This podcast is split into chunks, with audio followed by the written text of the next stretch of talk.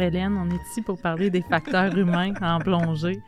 Euh, tu notre première invitée, puis on avait vraiment hâte de te recevoir parce que euh, il faut savoir qu'Hélène, quand elle vient à la boutique, on a toujours des conversations sur les incidents, les accidents. J'ai toujours comme une liste de questions pour Hélène à chaque fois qu'elle passe le pas de la porte.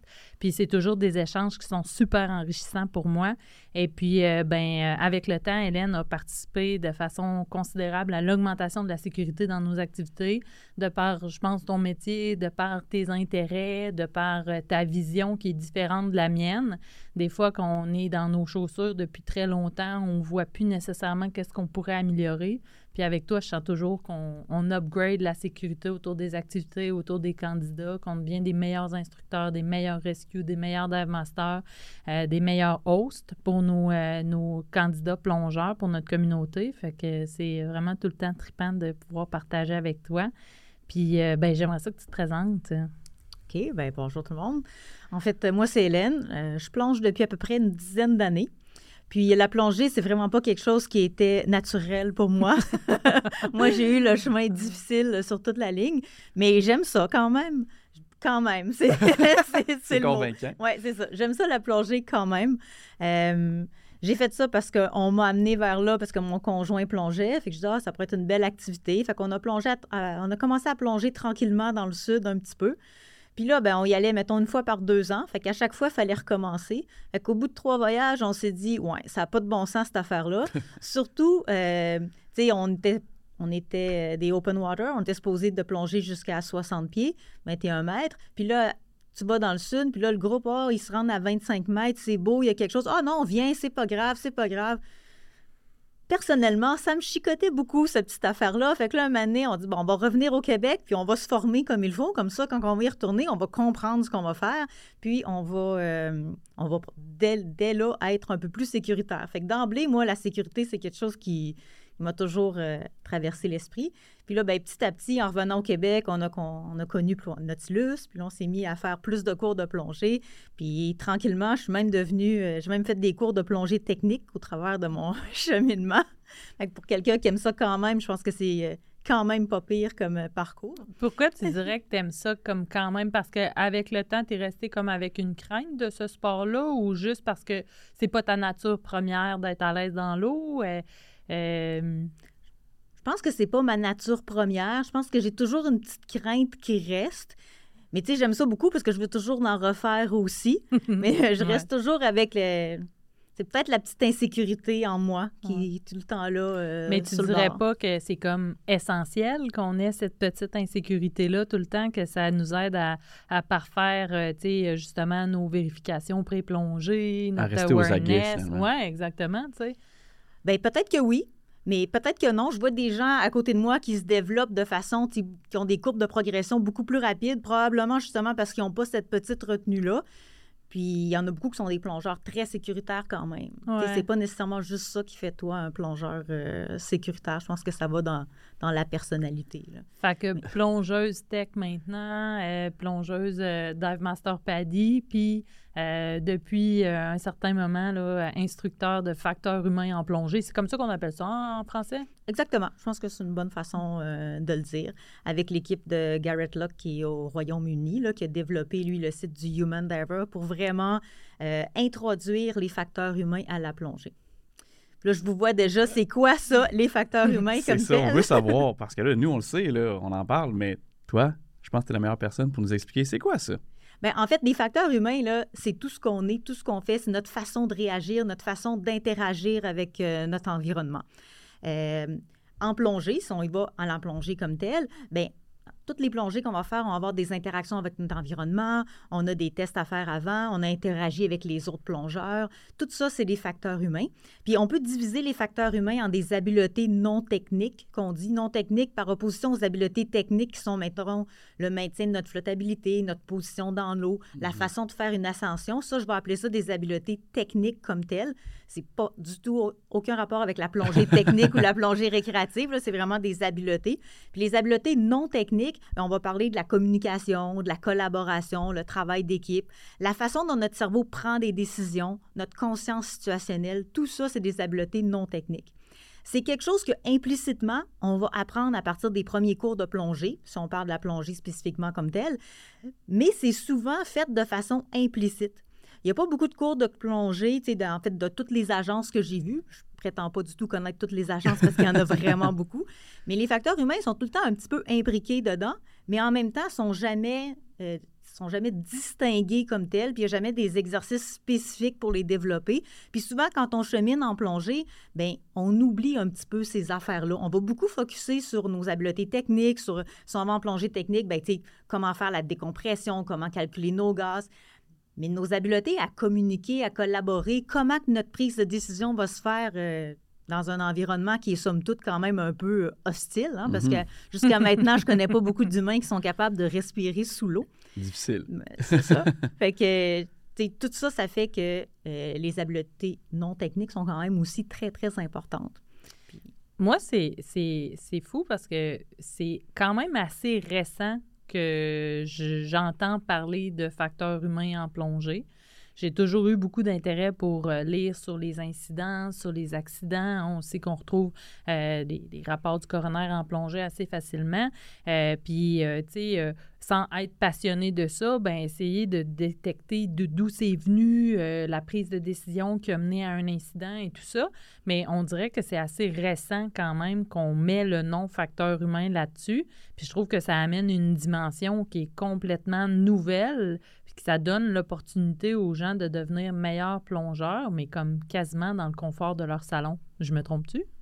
Non, tu as tout à fait raison, parce qu'on peut faire l'analyse puis pousser le questionnement sans nécessairement avoir besoin de l'expérimenter.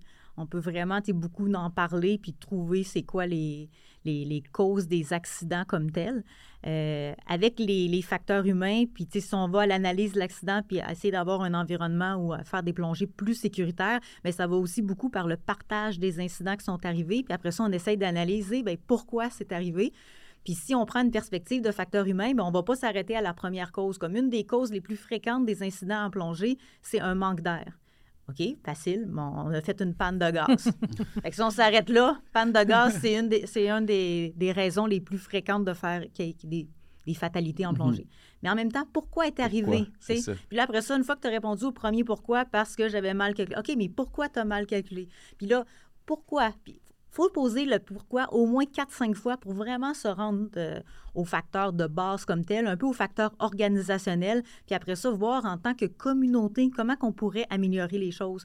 Parce qu'il faut se dire que on est tous des humains, on est tous pareils. Fait que si moi, j'ai fait une erreur, ben il y a bien des chances que dans un certain moment, toi aussi, la tu fasses la même, aussi. ou peut-être que Stéphanie a fait le même dans le passé. Absolument. Mais c'est juste qu'on ne l'a pas partagé, puis on ne sait pas trop pourquoi c'est arrivé, puis ça arrive comme ça. Il faut vraiment essayer de créer, puis c'est ça un peu les facteurs humains aussi, pour améliorer la sécurité, c'est de créer un système qui va faire, qui va nous empêcher un peu de faire les erreurs, puis qui va nous pousser dans le droit chemin.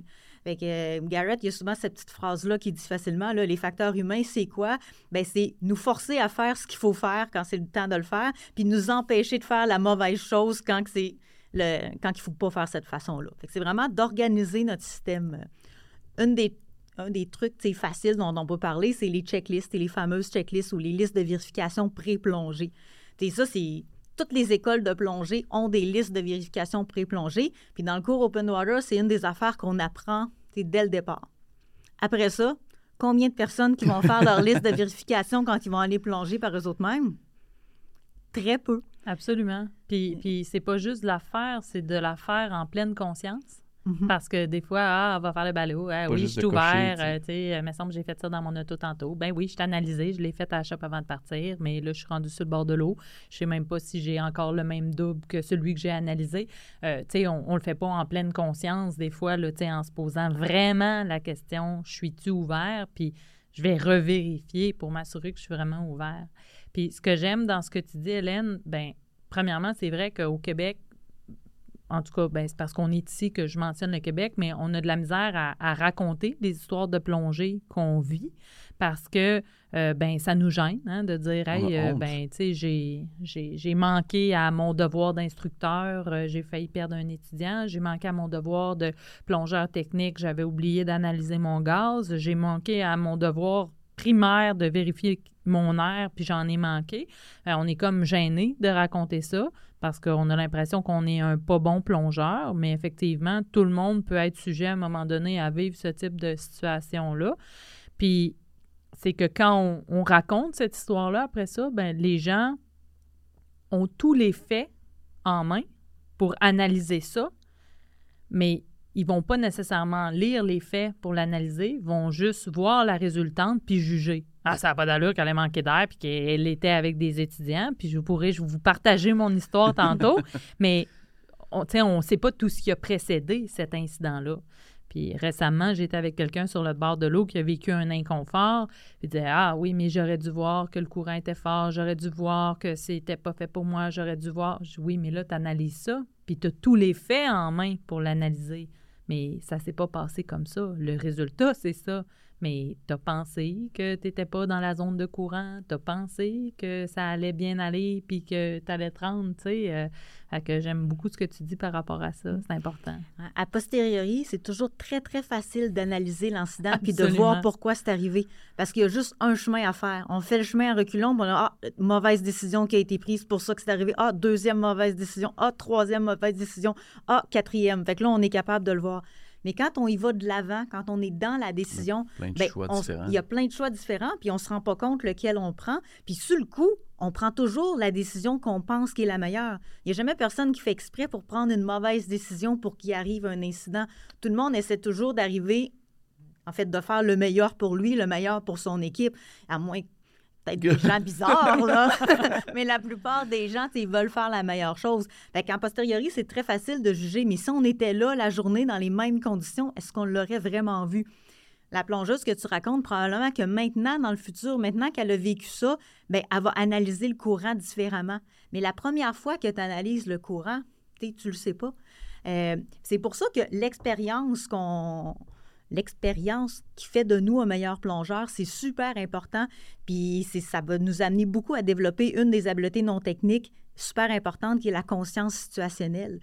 Tu sais, des fois, on dit que on mesure pas les gens au nombre de, plongées qu'ils ont faites ou au temps, depuis le temps qu'ils peuvent. C'est vrai.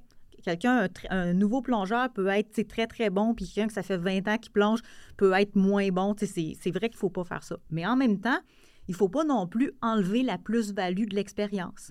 Parce que l'expérience a quand même une super grande plus-value, puis ça t'aide à avoir plus de scénarios dans ta tête. Puis plus que de, scénarios ou de choses possibles qui peuvent arriver, bien, tu es capable de, mieux analyser les situations. Fait que plus que tu en as vécu, bien, plus que tu as de chances d'en voir. Quelqu'un qui a fait tout son cours, mettons, de dive master, d'instructeur, toujours dans le même centre dans le sud, qui est resté là pendant cinq ans, il va être excellent dans ce centre-là.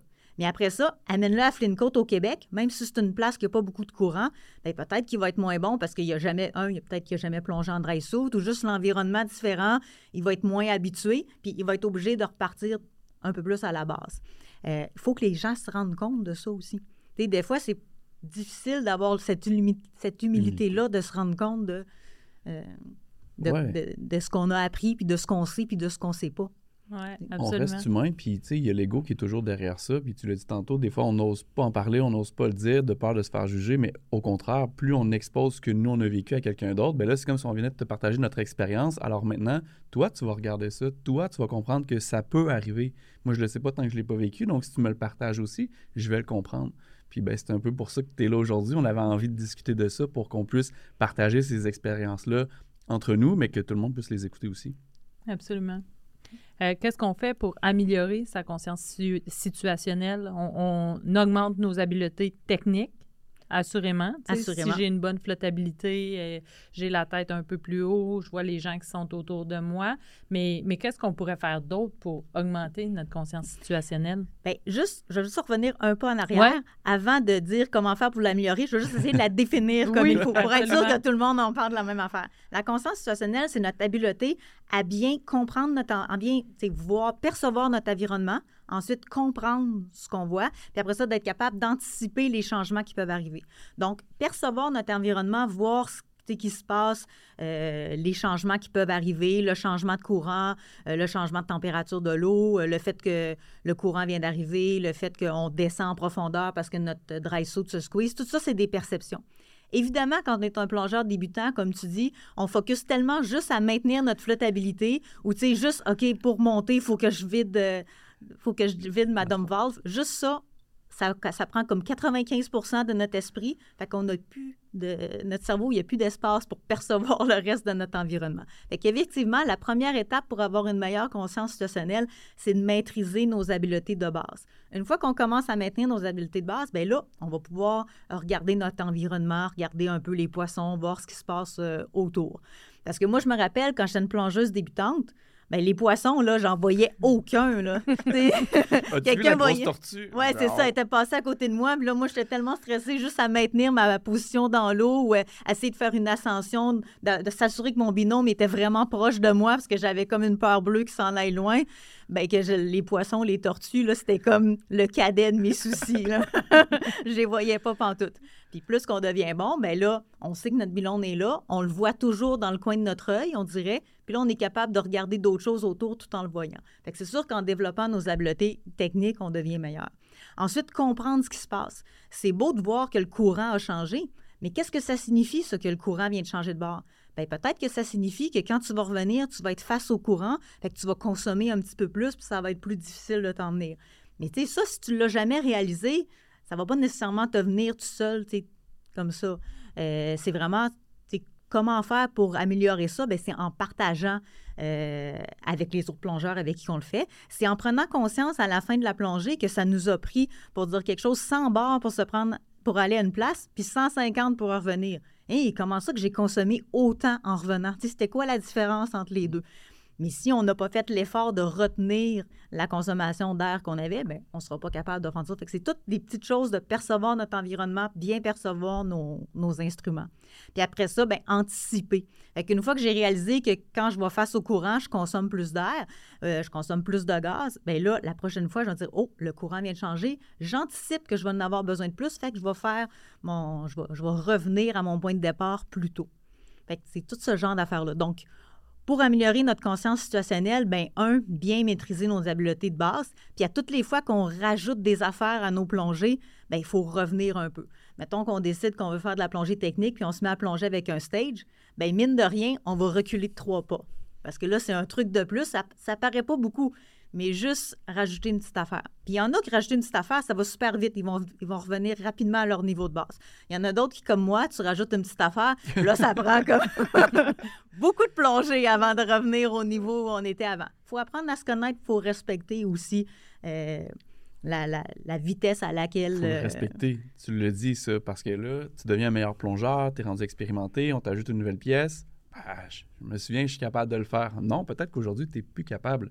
Je me souviens quand je suis passé au double en début de saison, c'était quelque chose, là. C'était pas pareil. C'était je consommais beaucoup plus d'air. Euh, même si j'étais plus stable, c'était beaucoup plus long de mouvoir. Puis, tu sais, pourtant, j'étais comme crime l'année passée, ça allait tellement bien. Pourquoi là, je suis rendu là? C'est difficile de me dire, c'est nouveau, là, on recommence. C'est correct, c'est normal.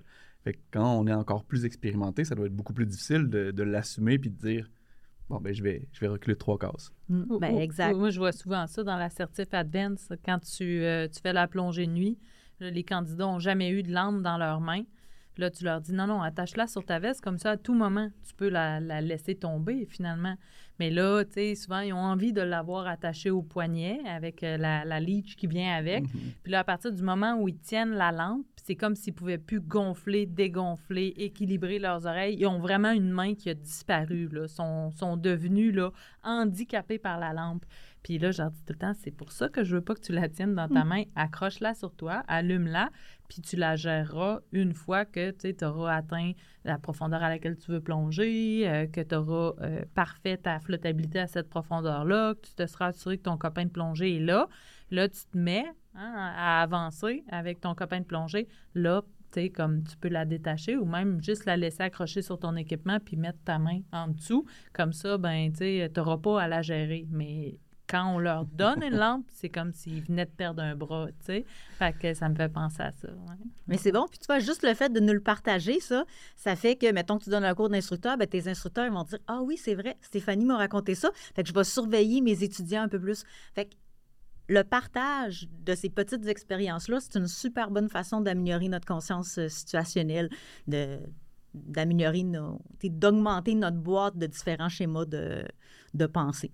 Ah, absolument. le débrefage qu'on dit, le débrefage pas sponsé ou c'est juste le partage d'expérience, c'est vraiment super bon. Il faut que ça soit fait dans un bel environnement et pas un environnement de jugement, mais un mm-hmm. environnement où on se sent en sécurité de partager euh, nos, impressions, mm. nos histoires, exactement.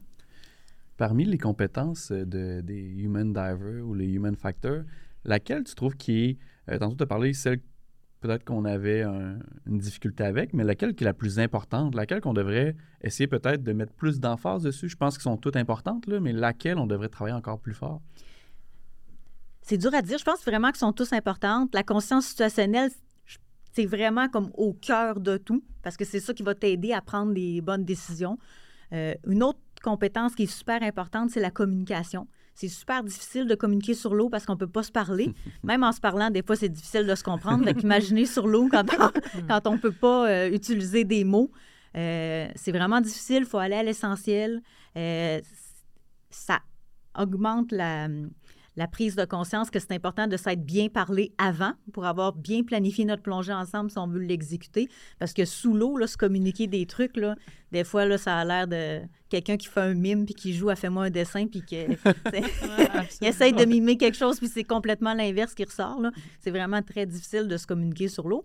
Puis quand on sort d'une plongée avec quelqu'un, souvent on se rend compte qu'on n'a pas nécessairement vécu la même plongée.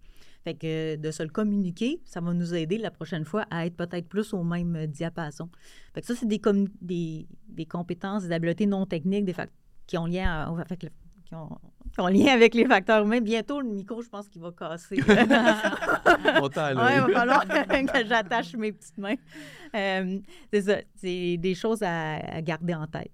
Puis c'est dur de communiquer en plongée parce que, euh, en fait, je pense que quand on commence, qu'on a moins d'expérience, on, on ne veut pas challenger notre instructeur, on ne veut pas challenger notre copain de plongée, on hésite à affirmer notre autorité en plongée, dire Hey, moi, c'est ici que ça s'arrête, j'ai envie de, tourner de bord. Euh, hey, euh, copain de plongée, regarde mon mano, on fait du surface? Ah non, encore deux minutes. Puis là, on, se met à être nerveux parce que, bon, on trouve que nous, là, on est rendu à 1200 PSI, on aimerait ça être en route pour la surface. Notre copain de plongée, lui, a l'habitude de sortir à 500. Puis là, il étire l'élastique. Puis là, on va retourner voir notre copain de plongée une deuxième fois. Hey, copain de plongée, moi, j'aimerais ça remonter. Puis là, ben, tu sais, on a de la misère à affirmer notre. Euh, notre autorité, je trouve, des fois, euh, en, dans la communication en plongée. Je pense qu'avec l'expérience, ça devient quelque chose de très euh, primaire. Là. Moi, si je, regarde mes copains de plongée, je leur dis c'est la fin, là, ils savent que c'est la fin. Puis c'est là que ça se passe. Puis euh, qu'on retourne au, rivage ou qu'on met fin à la plongée. Tu sais, j'aurais pas besoin de l'expliquer plusieurs fois. Mais je pense que toi, par rapport à la communication, hein, tu avais quelque chose à dire? Oui, et eh ben, en fait, j'aurais plein de choses à dire sur la communication. Ben, vas-y, on t'écoute. Euh, déjà, moi, je plonge avec mon chum. Fait que, tu sais, plonger avec quelqu'un avec qui tu es en couple, communication, déjà en dehors de l'eau, on l'a dit tantôt, c'est difficile. Sous l'eau, je pense qu'on se comprend encore moins. Euh... Change de chum. oui, fait que je suis désolé euh, si, si, vous êtes à la recherche, je suis, euh, je suis libre. non, mais c'est ça, fait que j'ai l'impression que des fois, tu sais, premièrement, on n'a pas les mêmes signaux tout le temps. Là, nous, on plonge souvent ensemble, on commence à avoir les mêmes signaux, mais en fin de semaine, on a plongé avec euh, euh, deux autres binômes, puis tu sais, il me fait le signe du on est dans le courant. Moi, le courant, dernièrement, je faisais ça comme ça. Là. Mm. Fait que je comprenais même pas ce qu'il voulait dire. Je suis comme, OK, ben, gars, t'es le capitaine, euh, je te suis. Tu sais, vas-y, let's go. Mais finalement, on, se suivait, ça allait bien mais ça aurait pu mal aller si j'avais dit OK, go, tu veux y aller, j'y vais, puis finalement, je prends le lead, on va à l'eau, puis on s'éjecte là et il n'est pas confortable. Fait que, là, il y avait un manque de communication flagrant, mais comme c'était lui le leader, on l'a suivi, puis ça a bien été. Mais, euh, ça. Tu vois, tu viens juste de dire quelque chose d'important. Il y avait des signes qu'il utilisait que moi, je ne comprenais pas. Mais ça, c'est une des premières choses. Si on va à la base de la communication, avant d'embarquer dans l'eau, revoir les signes importants qu'on pense utiliser mm-hmm. aujourd'hui, puis se les dire. Puis vous allez voir, il y a beaucoup d'instructeurs qui font ça. Avant chacune des plongées, ils vérifient certains signes. Puis il y en a d'autres qui le font pas. Mais tu sais, c'est juste ça d'apprendre à développer nos habiletés non techniques. Mm-hmm. Puis c'est des choses que, tu sais, quand je disais tout à l'heure, c'est dans tous les cours, mais c'est jamais explicite, c'est plus implicite. Bien, dans les cours de PADI, pour prendre un exemple, les instructeurs vont toujours faire des briefs de plongée, puis ils disent de revoir certains, euh, certains signes de plongée avant. Mais il y en a qui le font plus, il y en a qui le font moins. Mais il y en a combien d'instructeurs qui vont dire à leurs étudiants, ben gardez, là, on communique les signes de plongée que je vais utiliser sur l'eau, sous l'eau. Vous, quand vous allez plonger avec un binôme, vous devriez, avant chacune de vos plongées, faire la même Mhm. chose. On le dit jamais, ça. C'est juste qu'il faut que les gens comprennent que ah, on a, l'instructeur il a fait ça, fait que peut-être que moi, à la prochaine plongée, il faudrait aussi qu'avec le binôme avec qui je vais, je m'assure qu'il a appris à la même place puis qu'on fait les mêmes signes. Les facteurs humains, c'est justement ça, c'est de l'explicité, de se dire, regardez, gang, de se partager nos signes avant, avant chacune des plongées, c'est une des étapes super importantes. Même chose, l'exemple que tu, don- que tu donnais. Euh, moi, je veux sortir à 1200 PSI, mon ami veut sortir à 500 PSI. Bien, ça marche pas, ça, comme base. Ben On peut pas commencer une plongée de même. faut comme faire un compromis avant d'entrer à l'eau. Soit qu'on va se rejoindre les deux à 750, ou soit qu'on va dire, ben garde, moi, c'est vraiment 1200 ma limite pour le genre de plongée aujourd'hui.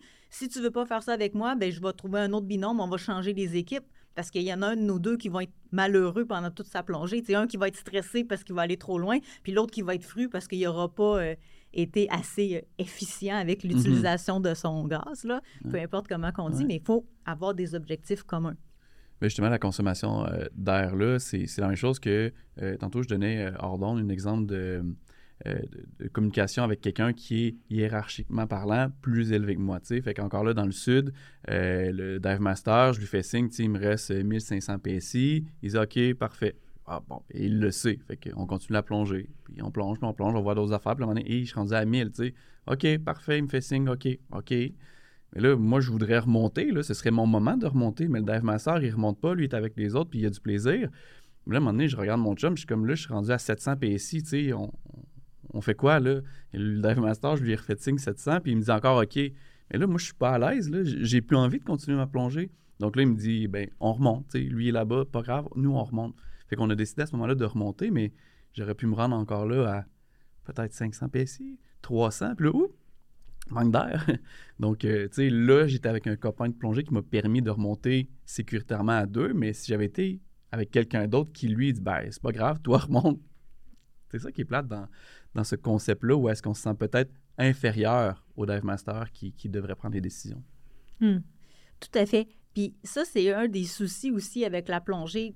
Comme là, on va dire dans le sud, là, mais des fois, quand on manque un peu d'expérience, on se fie beaucoup à d'autres personnes qui sont justement en, péri- en- en position d'autorité. Puis on a comme prémisse qu'ils vont toujours faire la meilleure chose pour nous. Mhm. Mais ça peut arriver des fois qu'ils ne savent pas ou qu'ils ne connaissent pas notre consommation ou que nous, on, est, on respire comme quatre fois plus que la moyenne des ours parce que notre système il est fait comme ça ou on est encore dans, le, dans notre période d'apprentissage puis on est plus stressé sous l'eau. Fait que, le dive master, il ne sait pas si tu n'y as pas Mhm. communiqué euh, avant. Puis effectivement, de, la prémisse qu'on peut toujours terminer la plongée n'importe quand est là, est, super, est supposément claire pour tout le monde, mais c'est très difficile à appliquer. Mhm. Puis là, tu étais avec un body qui t'a permis de le faire, c'est merveilleux. Mais des fois, tu vas te sentir mal parce que tu vas te dire, hey, là, je sais pas, moi, on est aux îles turquoises, on a payé tant d'argent pour venir ici, c'est une super belle plongée, on n'aura pas l'occasion d'en faire d'autres. Je vais pas y gâcher sa plongée parce que là, moi, je respire trop vite.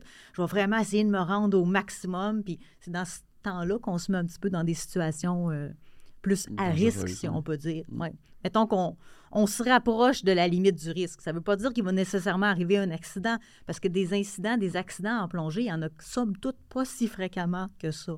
Mais on se rapproche de la ligne. Puis la journée où on va avoir un incident, où on va se faire une grosse peur, puis ça va complètement changer notre vision de la plongée, on ne sait pas quand est-ce que ça va arriver. Puis malheureusement, j'ai déjà rencontré beaucoup de plongeurs qui ont comme mis fin à cette belle activité-là, euh, justement parce qu'ils sont allés trop proches de la ligne, ils se sont fait très peur, puis après ça, ils ont décidé qu'ils mettaient euh, fin à tout ça. Alors moi, je connais personne qui s'est fait peur en sortant de l'eau avec 1500 PSI dans son cylindre. Personne. je connais plus de gens qui se sont fait peur en sortant avec du 200-300 PSI que de gens qui ont eu trop d'air dans leur cylindre. Ceci étant dit, euh, tu as raison, c'est dur d'affirmer son autorité, même quand on est avec des gens qui sont, euh, surtout quand on est avec des gens qui sont plus expérimentés que nous. Puis moi, au point de vue de la communication, j'aimerais, juste ajouter que je trouve personnellement, puis je ne sais pas si dans euh, les facteurs humains on en parle, que trop communiquer, ça peut aussi devenir un enjeu de communication. Euh, dans le sens où euh, des fois, je vois des instructeurs qui vont donner 17 signes qui peuvent potentiellement être utilisés en plongée à des étudiants qui n'ont pas beaucoup d'expérience. Puis passer trois signes, ben, la personne est déjà en, en, surplus euh, d'informations. Là, il faut que je retienne, ça va bien, ça va pas, ça va bien à surface, ça va pas à surface, panne d'air. Puis on oublie avec l'expérience qu'on a aujourd'hui que ben tout ça là, euh, c'est pas encore acquis. La personne, il va falloir qu'elle y pense sous l'eau en plus du temps, en plus de la direction, en plus de la profondeur. Puis là, ben euh, euh, tu as des instructeurs qui en ajoutent, en ajoutent, en ajoutent. Puis là, ben ils ajoutent aussi les exercices qu'ils vont faire, puis comment ça va se passer, puis la position dans l'eau et tout. Fait que je trouve que ça peut aussi être un obstacle à la communication de trop communiquer d'informations. À un moment donné, il faut aller à l'essentiel. Puis, euh, je sais pas ce que tu en penses. Je suis super d'accord parce que c'est vrai que notre cerveau, il retiendra pas tout. Euh, ceci dit, les cours de plongée, tu à la base, tu veux tellement tout dire puis tu as tellement peu de temps que des fois, c'est difficile de faire le tri. Euh, mais effectivement, il faut faire le tri, puis il y a certains moments où tu peux en dire plus. Puis, mettons, dans le cinq minutes avant la plongée, bien là, il faut vraiment que tu dises les cinq choses mm-hmm. essentielles pour cette plongée-là. Euh, ça serait cinq? Je sais pas euh, non, mais, non, non, non, mais... je au hasard. Okay. non, mais c'est vrai que pour moi, tu sais, euh, passer 10, là, pour des gens qui n'ont pas beaucoup d'expérience, puis je parle pas d'un plan là, de plongée là, euh, technique là, euh, où on s'en va faire de la déco avec des gas switch et tout ça, là, mais je parle pour une plongée simple de certification. C'est vrai que je trouve que des fois, là, passer 10 informations, c'est peut-être mieux d'aller faire quelques exercices avec des signaux, remonter à la surface, refaire un petit briefing avec les prochaines directives, redescendre, un peu comme on fait en piscine avec, euh, avec les candidats. Puis, ben c'est sûr qu'avec le temps puis l'expérience, ben là, on est capable de tascloder le monde, hein, de leur donner un peu plus de tâches euh, parce que, justement, il y a des choses qui sont déjà acquises. il y a des affaires que tu n'auras pas besoin de dire. Comme au début, les premières plongées, il faut t'expliquer comment faire la remontée. Mais quelqu'un que ça fait comme 20 fois qu'il plonge, ben, tu n'as plus besoin de t'expliquer comment faire sa remontée. Il va être capable de, de domper le gaz puis tout ça. Mhm. Mais au début, il faut vraiment. C'est comme apprendre à conduire euh, une voiture manuelle. au début, il faut que tu réfléchisses OK, je tasse, pèse sur la cloche, blablabla. Puis là, ça prend comme 30 secondes, juste réfléchir à ça. Puis après ça, euh, au bout d'un certain temps, tu es capable de parler euh, du souper que tu as fait la veille en même temps que tu mhm. t'écloches. C'est exactement la même chose de bâtir euh, nos compétences, nos habiletés. Fait qu'on a parlé de conscience situationnelle, de communication, mhm. comme habileté non technique. Il y aurait quoi d'autre?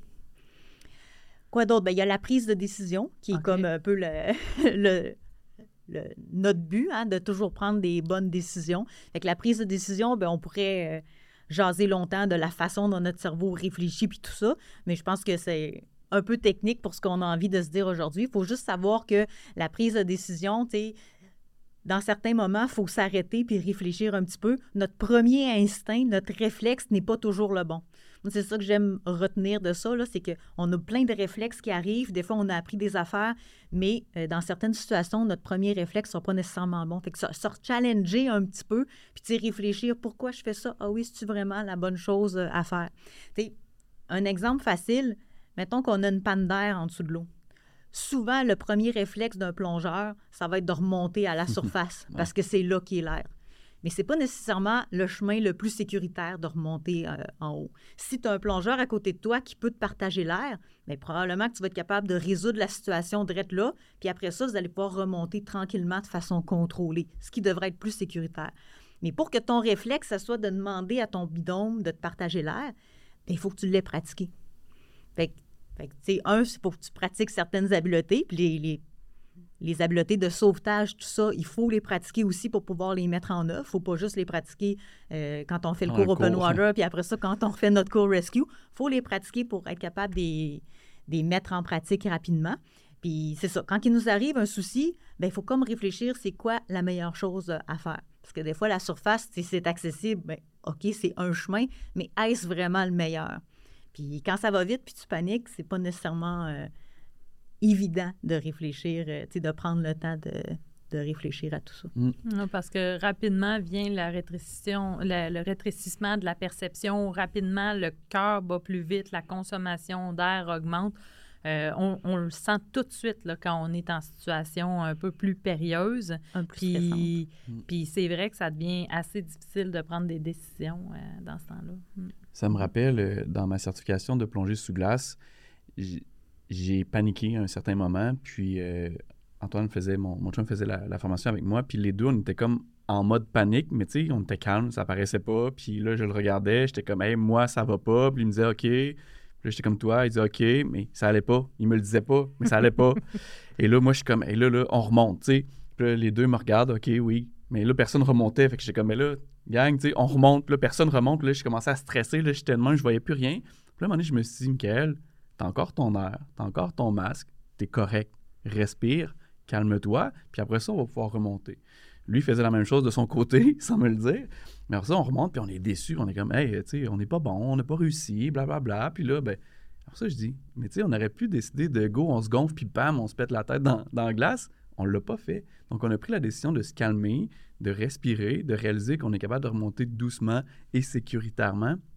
Donc, c'est un peu ça, la prise de décision aussi, qui, qui des fois aurait pu être teintée par là, je suis en panique, ça va pas bien, j'ai l'impression que je vais finir dans le fond mais j'étais attaché à une corde. Je pouvais pas aller euh, plus de 100 pieds. Mais notre gestion de la panique, notre gestion, en fait, de la panique, c'est pas un beau mot parce que la panique, une fois qu'on vit vraiment la panique, il est trop tard, il n'y a plus rien à mm-hmm. faire.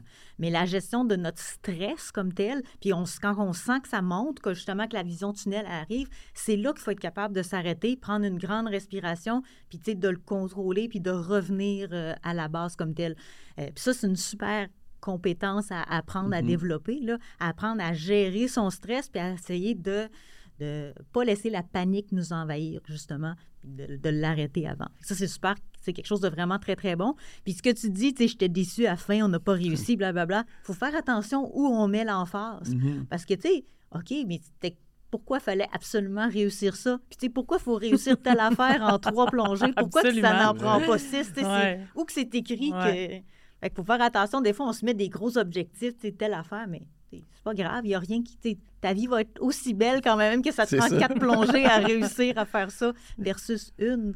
Fait faut faire attention. des fois, on vit des grosses déceptions pour si on remet les choses en perspective ben c'est pas quelque chose de vraiment majeur comme tel. Mm-hmm. mais ça, c'est pas nécessairement des facteurs humains, c'est d'autres discussions euh, en général. Là. Mais tu sais, quand on parle de sécurité psychologique puis de l'ambiance dans laquelle on va apprendre, l'ambiance dans laquelle l'instructeur va être capable de nous mettre, bien, c'est un peu ça aussi, d'être capable de dédramatiser les affaires, de laisser les gens apprendre chacun à leur rythme, de pas mettre des objectifs qui sont, euh, ben, irréalistes peut-être pour certains aussi, mais tu sais, des fois, de se mettre des rêves comme tels, mais tu sais, pourquoi? Pourquoi pas voir la, marche suivante au lieu de voir, tu sais, la quinzième marche en haut de l'escalier? Mm-hmm. On peut y aller un à la fois. J'aime toujours dire aux candidats qui commencent un Open, un Advanced, le processus, il commence aujourd'hui, puis il finit quand il finit. Puis je leur dis tout le temps devant mes instructeurs quand on arrive dans le cadre de la certification pour réenchérir cette idée-là, qu'ils sont pas obligés, eux non plus, d'amener un étudiant à la conclusion de leur certification durant le week-end. Tu peux décider comme instructeur que, ben malheureusement, ça va, ou heureusement, ça va prendre une ou deux de plongées de plus, puis tu peux dire au candidat, ah, ça va être plate, tu vas être obligé de revenir deux plongées de plus, ou dire au candidat, hey, on t'offre une opportunité en or de revenir faire deux plongées de plus avec nous pour consolider les acquis. Tu sais, c'est vraiment une question de présentation puis de perception au final. En fait, peut-être qu'on devrait même pas dire qu'il y a un nombre de plongées requis. Tu sais, c'est une aventure qui commence, puis ben, elle va finir quand elle va mm-hmm. finir. Puis tout le monde évolue aussi avec une certaine euh, euh, un, bagage qui est différent. Tu sais, il y a des gens qui, qui, qui vont être bons, être très, très vite dès le départ. Puis il y en a pour qui ça va être beaucoup plus long. Puis ça peut être parce qu'ils ont, ils ont déjà passé proche de se noyer puis ils ont peur de l'eau. Ça peut être parce que euh, dans leur euh, passé, ils ont déjà essayé la plongée euh, sur un resort à gauche, à droite, puis ils n'avaient pas réussi. des fois, il y en a qui arrivent avec des craintes comme Ah, ben moi, en avion, j'ai toujours vraiment mal aux oreilles. Tu sais, je vois pas comment ça va être possible de plonger. Puis la première chose qu'on sait, c'est que parce qu'ils ont été écoutés, qu'ils ont pu ventiler cette information-là, sont déjà vraiment meilleurs qu'il y a mmh. cinq minutes quand il t'en avait pas fait part. Tu sais. C'est vrai, puis malheureusement, c'est toujours encore nous autres qui s'en met sur les épaules. Fait que ce serait bien qu'on puisse faire ça. On commence l'aventure, puis elle se termine quand on a complété chacune des compétences qu'on devait compléter.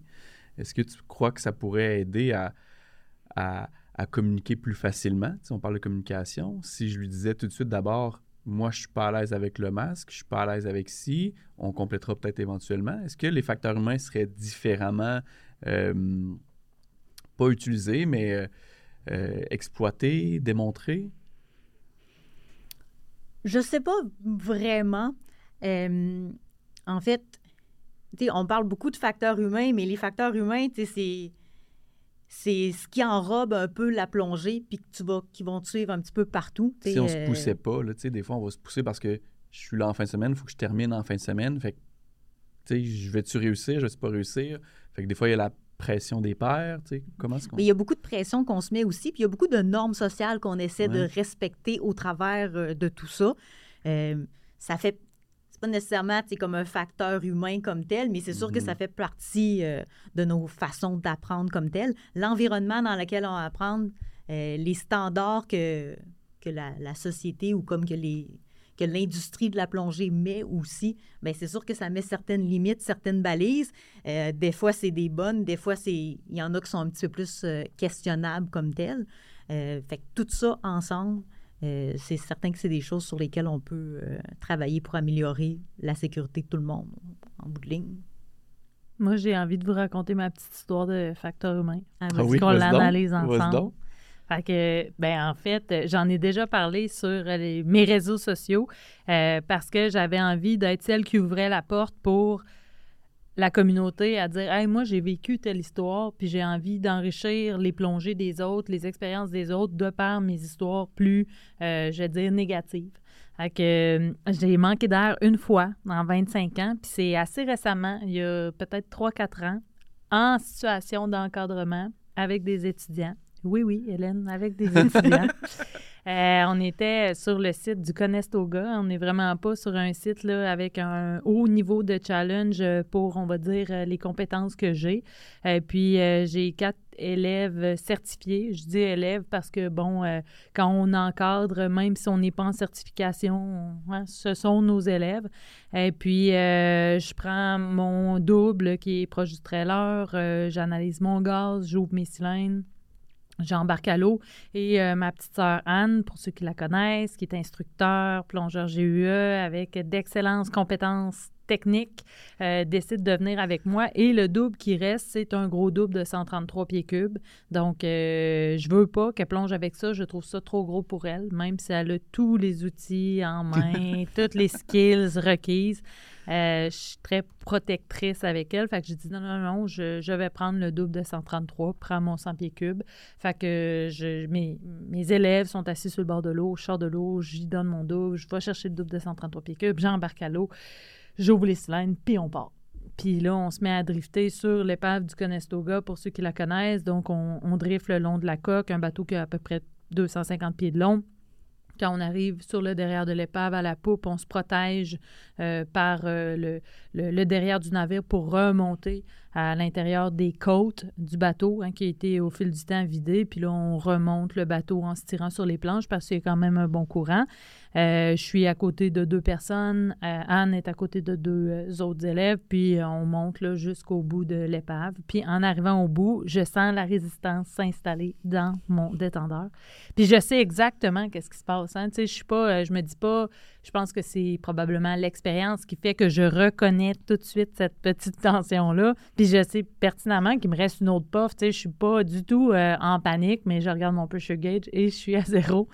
Puis je me vire vers Anne, j'en ris pour pas en pleurer. Je me vire vers Anne, puis je fais signe panne Puis Anne, je la fais toujours beaucoup pratiquer, ces skills-là. À l'époque surtout.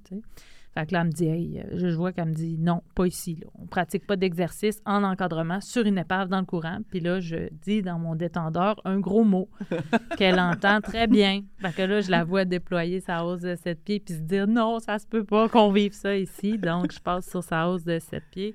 Et puis, euh, on est rendu en fin de plongée, je m'éjecte euh, avec, avec le groupe, on rejoint la, la, la surface, puis on, on va au sec euh, débriefer ça. Donc, euh, c'est ce que j'ai fait.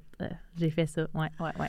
Puis j'étais vraiment gênée d'en parler parce que, euh, ben en fait, non, je n'étais pas gênée d'en parler. Pour vrai, je n'étais pas gênée d'en parler, mais tu sais, je sais que probablement que euh, mes haters, que je salue, se disent euh, Ah, ben tu sais, ça n'a pas de bon sens, manquer de gaz dans un contexte d'encadrement, ça n'a pas de bon sens qu'avec l'expérience qu'elle a sur une épave comme ça, machin, machin.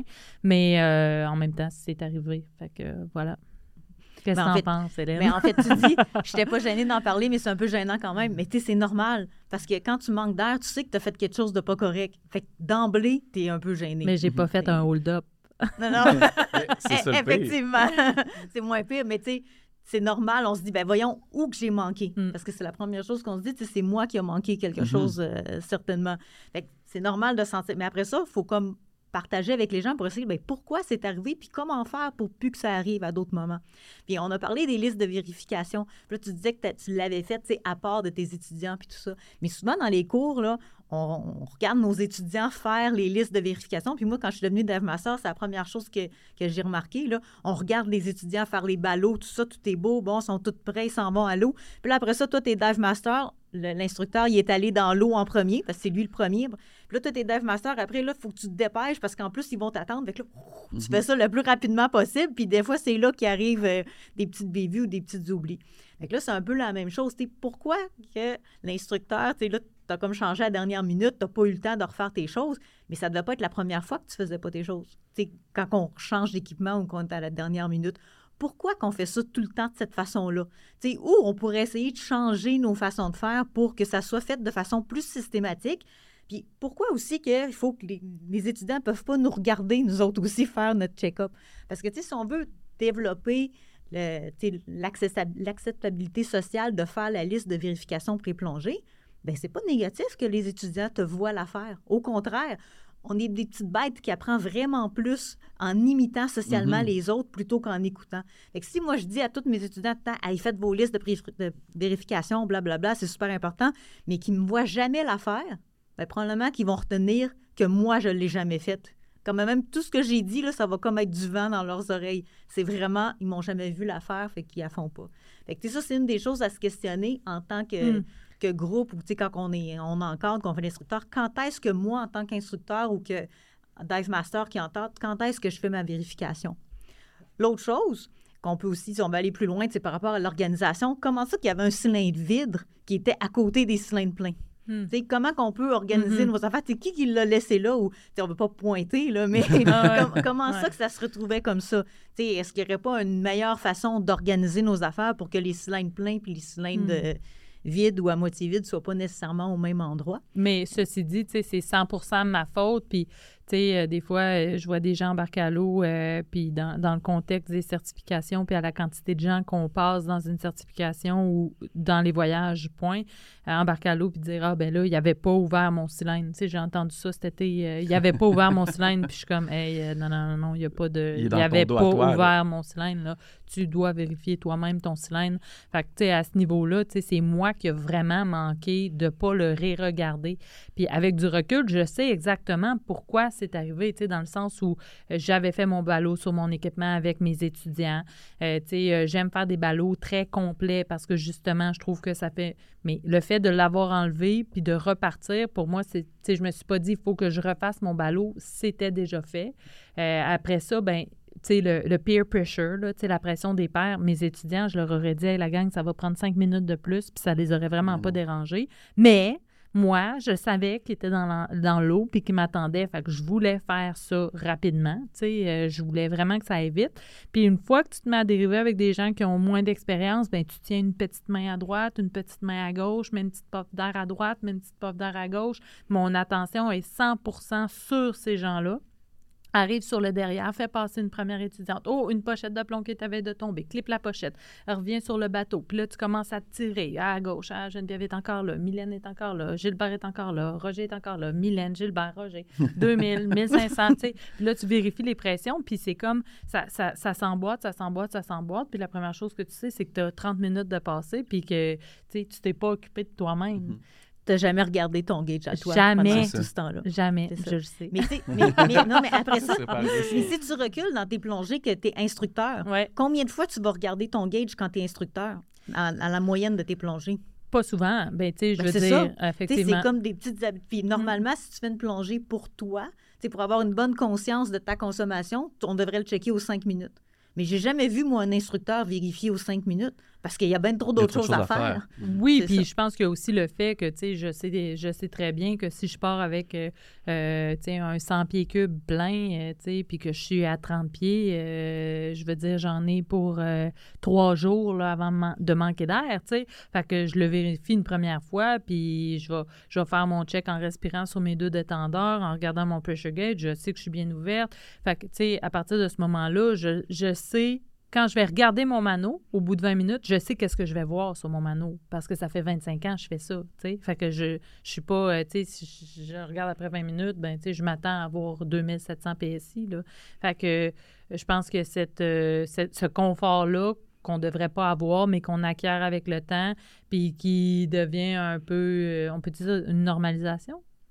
Ouais, Oui, tu peux Ouais. dire ça. j'aimais ça. On Ouais. s'en allait vers ça, je Euh, pense. hein. ouais, mais c'est quoi, d'ailleurs, une normalisation de la déviance? Ça devient un peu une habitude. Oui, ouais, exact. Parce dire. que c'est fort dans, dans les facteurs humains de parler de ça. Ce serait quoi? Normaliser la déviance, qu'on dit? Oui, bien, en fait, la normalisation de la déviance, c'est euh, c'est un terme qui a été créé quand ils ont fait l'analyse euh, de l'accident du Challenger là, en 1987. Mais C'est quoi l'accident du Challenger? euh, tu sais, la navette qui a explosé. Ah, OK, OK. la, la navette de la NASA spatiale qui a explosé euh, moins de 30 secondes après le décollage. Il là, n'avait pas fait de vérif. Il y avait des O-rings qui ne qui passaient pas les standards. Mais c'était ça la, la raison comme telle. Mais la normalisation de la déviance, c'est quoi? C'est de, de faire quelque chose qui est un petit peu à côté du standard, mais de le faire tellement souvent que ça devient notre nouveau standard. C'est un petit peu ça. Comme faire un stop à l'américaine, mettons? Ou comme euh, rouler sur les autoroutes à 120 km/h.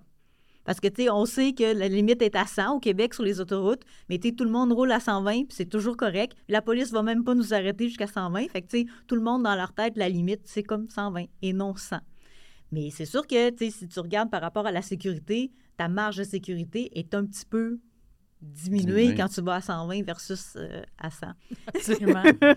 Puis Mais appliquer ça à la que- plongée. ça devient comme la norme acceptée pour tout le monde. Appliqué à la plongée, ben, c'est un peu comme tu dis, t'es, euh, mettons qu'on dit que la norme, c'est de vérifier. ben, le problème en plongée, normal, premièrement, c'est qu'il n'y a pas de norme claire pour toutes. Puis que les normes sont différentes d'une euh, Agence à l'autre. que ça, Mhm. c'est vraiment compliqué en plongée. Ça donne un, un truc. euh, Un défi supplémentaire. un défi supplémentaire, c'est ça. Mais mettons qu'on dit qu'on euh, on veut vérifier notre gauge à chaque 10 minutes pour dire quelque chose. Bon, la norme, ça serait ça. Mais là, tranquillement, t'es instructeur, tout ça, t'es habitué.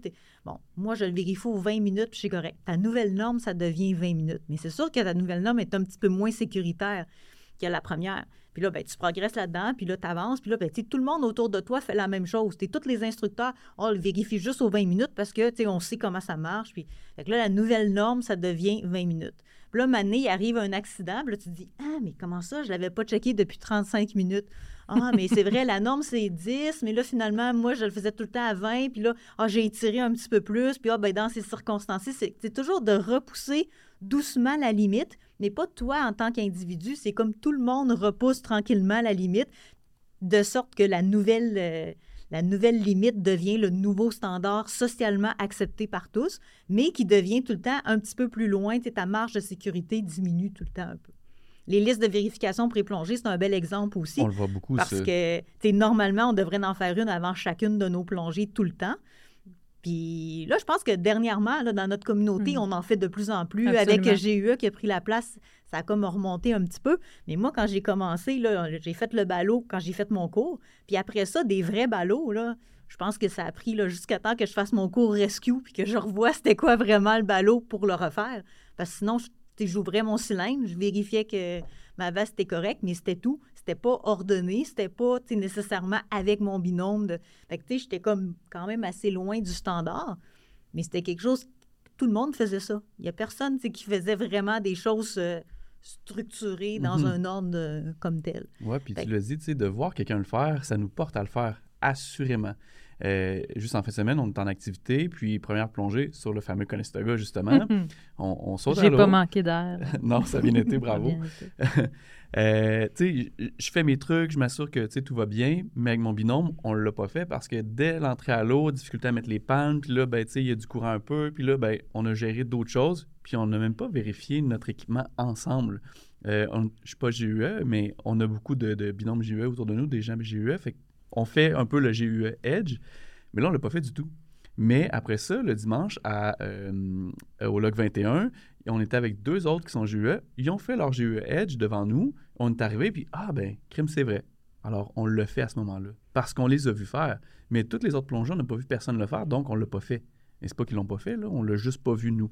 Alors, de voir quelqu'un le faire, assurément nous porte à le faire. Fait que peut-être qu'on devrait mettre plus d'emphase sur beaucoup de choses comme ça, de si je lui dis de le faire, il va le faire. Mais en plus, si je le fais devant lui, il va le faire avec moi, il va le faire avec son binôme, il va le répéter la prochaine fois aussi. Oui, puis ça, ça va vraiment dans les deux directions. Tu sais, tu répètes les bonnes choses, puis tu répètes aussi les mauvaises choses. Mhm. Un exemple, dans les plongées des, des cénotés au Mexique, là, il y a comme des petites, euh, des petites places où tu peux aller faire un peu de la cave, mais tu es juste sur le bord. Puis il y a plein de plongeurs qui vont à certains endroits. Sais, tu peux plonger par toi-même. Là, il y a une place que c'est marqué de pas y aller. Mais là, il y a plein de monde qui y vont. Mais si tu vois cinq personnes avec un cylindre y aller avant toi, tu vas dire Ah, ça doit pas être c'est marqué de pas y aller, mais moi y aller quand même. Puis il y a plein de monde qui font ça, là, qui dépassent la ligne, qui font le petit tour, même si c'est clairement écrit que tu n'es pas supposé d'y aller.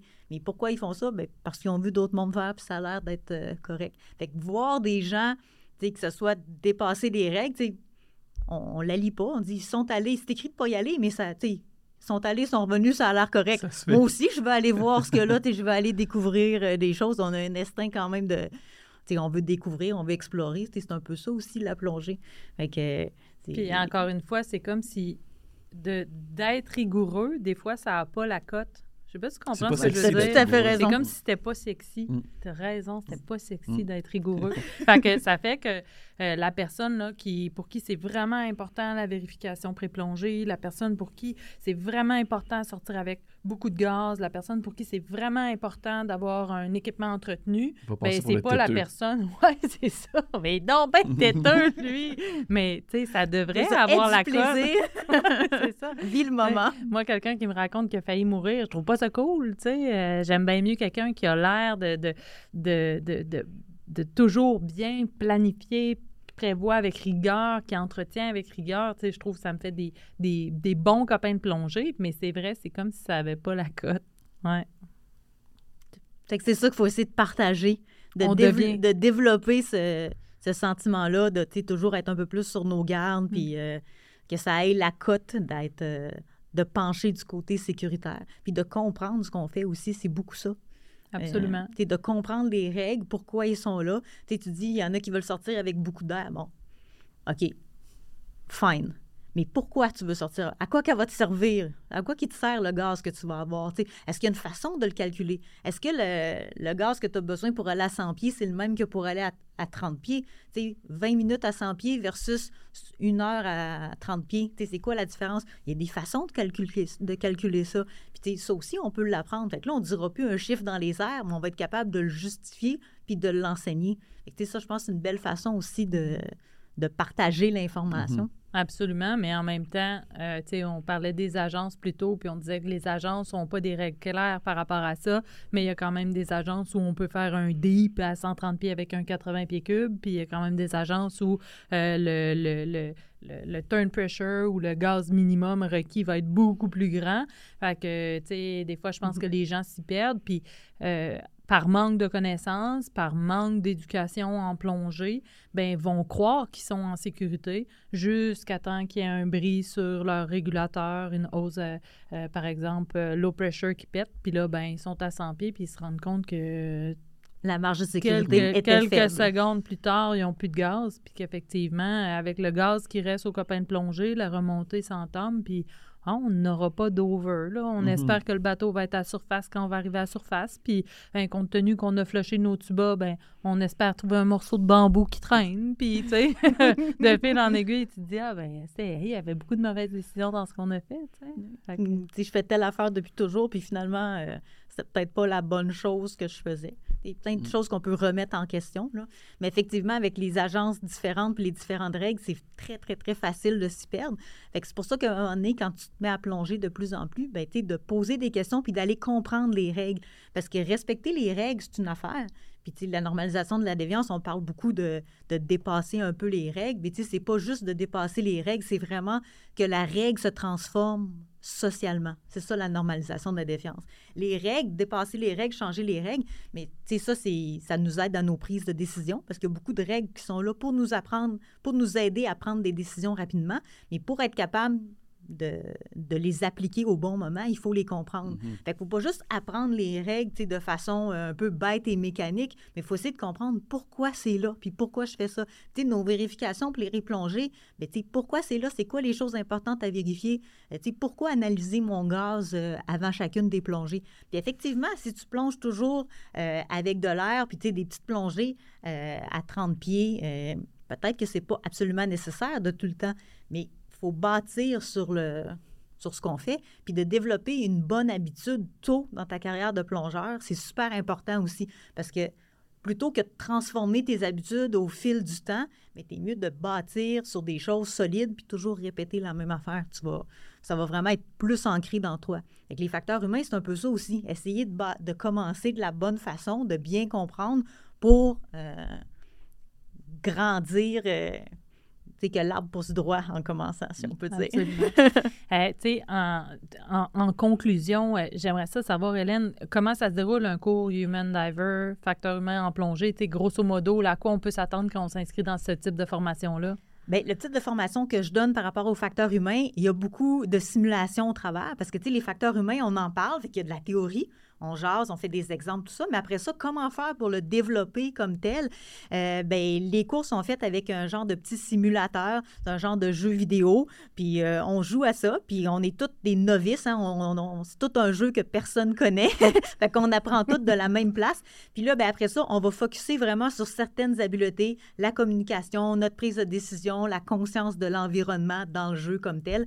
Puis on partage les expériences, puis à chacune des à chacune des, missions. différentes missions, ouais, c'est ça, à chacune des choses, ben on apprend puis on devient meilleur. Puis vraiment, c'est le débriefage ou la façon dont on va discuter euh, des puis ça va vraiment focuser sur les habiletés non techniques. Fait que ça, puis après ça, on va l'amener à la plongée, là, mais on le développe vraiment euh, en faisant de la simulation avec des petits jeux vidéo. C'est un peu Oh. comme ça que ça se Oui, déroule, puis- ces cours-là. Puis pour l'avoir fait, hein, ça fait sortir de, de chez certains individus euh, le pire. Je salue mon ami Pierre-Ly. Euh, tu sais, euh, par- de par la communication, hein, tu as envie d'être écouté pendant la mission, mais là, tu n'es pas le, le chef de la mission. Donc, euh, il faut comme que tu sois plus un follower. Puis là, ben, tu te retrouves dans des situations où tu as envie de dire hey, non, non, on s'en va pas sur la bonne planète, mais que hein, finalement, tu n'es pas écouté. Puis euh, en tout cas, moi, j'ai trouvé que ça avait fait sortir euh, le rôle de leader de chaque personne qui était là à certains moments. Euh, ça nous a toutes, par moments, mis un peu en colère de ne pas être écoutés. Euh, puis euh, c'était bien intéressant. Puis on est sorti de là euh, grandi. Fait que je le recommande euh, largement. Ça fait ressortir des traits de personnalité aussi, des fois, des traits qu'on aime et qu'on n'aime pas par rapport à soi. Tu sais, on se voit des fois dans un miroir, on dit « Oh non, c'est pas vrai, je, je ressors encore ça. » Ceci dit, c'est vraiment fait dans une ambiance de partage puis pour s'améliorer. Puis c'est correct, là, nos traits de personnalité, on les a Ben comme oui. partout. Des fois, ça fait même sortir des petits conflits, mais le but, c'est justement c'est d'apprendre à les gérer. Puis là, on est dans un environnement vraiment sécuritaire. On n'est pas en dessous de l'eau euh, en train de plonger. Fait que le but, c'est d'apprendre euh, à gérer tout ça. Puis ça peut nous aider aussi, oui, en plongée, mais dans toutes les autres sphères de la vie aussi. Parce que nos habiletés non techniques, on les utilise en plongée, mais on les utilise dans bien d'autres choses. Puis j'aurais pu le dire au début, mais toutes ces Là, c'est amené à la plongée, puis on en parle de plus en plus à la plongée, mais ça vient initialement du domaine de, de l'aviation, puis ça a été beaucoup appliqué aussi dans le domaine de la santé. Euh, puis moi, tu sais, je travaille dans ce domaine-là, fait que c'est de là que j'ai comme pris mes, mes bases comme telles là, dans le domaine de la santé, puis appliquer ça à la plongée. Mais tu sais, en bout de ligne, c'est un peu les mêmes concepts théoriques Mhm. que tu appliques à différentes activités comme telles. Fait que, c'est ça. Puis pour les gens qui nous écoutent, qui ont envie d'en apprendre plus, oui, il y a le cours qui, se donne, mais y a-t-il d'autres choses qu'on peut faire, qu'on peut suivre, euh, des vidéos à regarder, des podcasts à écouter? Y a-t-il des endroits que tu nous dirigerais? Bien, il y a le site du Human Diver qui, euh, qui a été créé par Garrett Locke, où il y a vraiment une mine d'informations, beaucoup de blogs. Euh, il a fait un petit cours en ligne aussi qu'on peut prendre, qui est vraiment super intéressant, qui dit vraiment l'ABC euh, des facteurs humains comme tels. puis il donne aussi un, genre de webinaire là, qui dure 10 semaines, deux fois par année. Fait que quelqu'un qui veut pousser un petit peu plus loin, vraiment, j'ai référé sur le, sur le site web du, de Human Diver on, va, mettre ça en ligne dans la description, donc tu vas pouvoir trouver ça facilement. Absolument. Puis j'espère que ça vous donnera l'opportunité à la communauté, aux gens qui nous écoutent, de partager les incidents, les accidents que vous avez vécus en plongée en toute honnêteté, franchise, en étant à l'aise. Euh, puis que qu'on pourra peut-être faire de quoi par la suite avec ça, avec Hélène, euh, bien sûr, euh, dans un futur podcast, si elle accepte de revenir avec moi et Michael. Mais tu sais, pouvoir analyser d'autres situations que vous avez peut-être vécues avec le, sur lesquelles vous aimeriez qu'on porte un regard peut-être différent. Mm. Oui, parce qu'aujourd'hui, on a beaucoup parlé des facteurs humains, la base un peu, comment les appliquer à la plongée. Mais après ça, on peut euh, faire une révision des incidents, un peu comme on a fait avec Tapanda, mais d'en parler puis de discuter des facteurs humains qui ont mené à ça, puis comment faire pour aussi corriger certaines affaires. c'est comme un, deuxième regard. Euh. Merci beaucoup, Hélène. Ça plaisir. Merci, merci de ta présence. Fait que, en souhaitant que ça vous plaise, parce que nous, ça nous a plu, ça nous a plu beaucoup. Ça te plaît? ça m'a plu. Ça m'a plu beaucoup. Moi aussi, ça m'a plu beaucoup.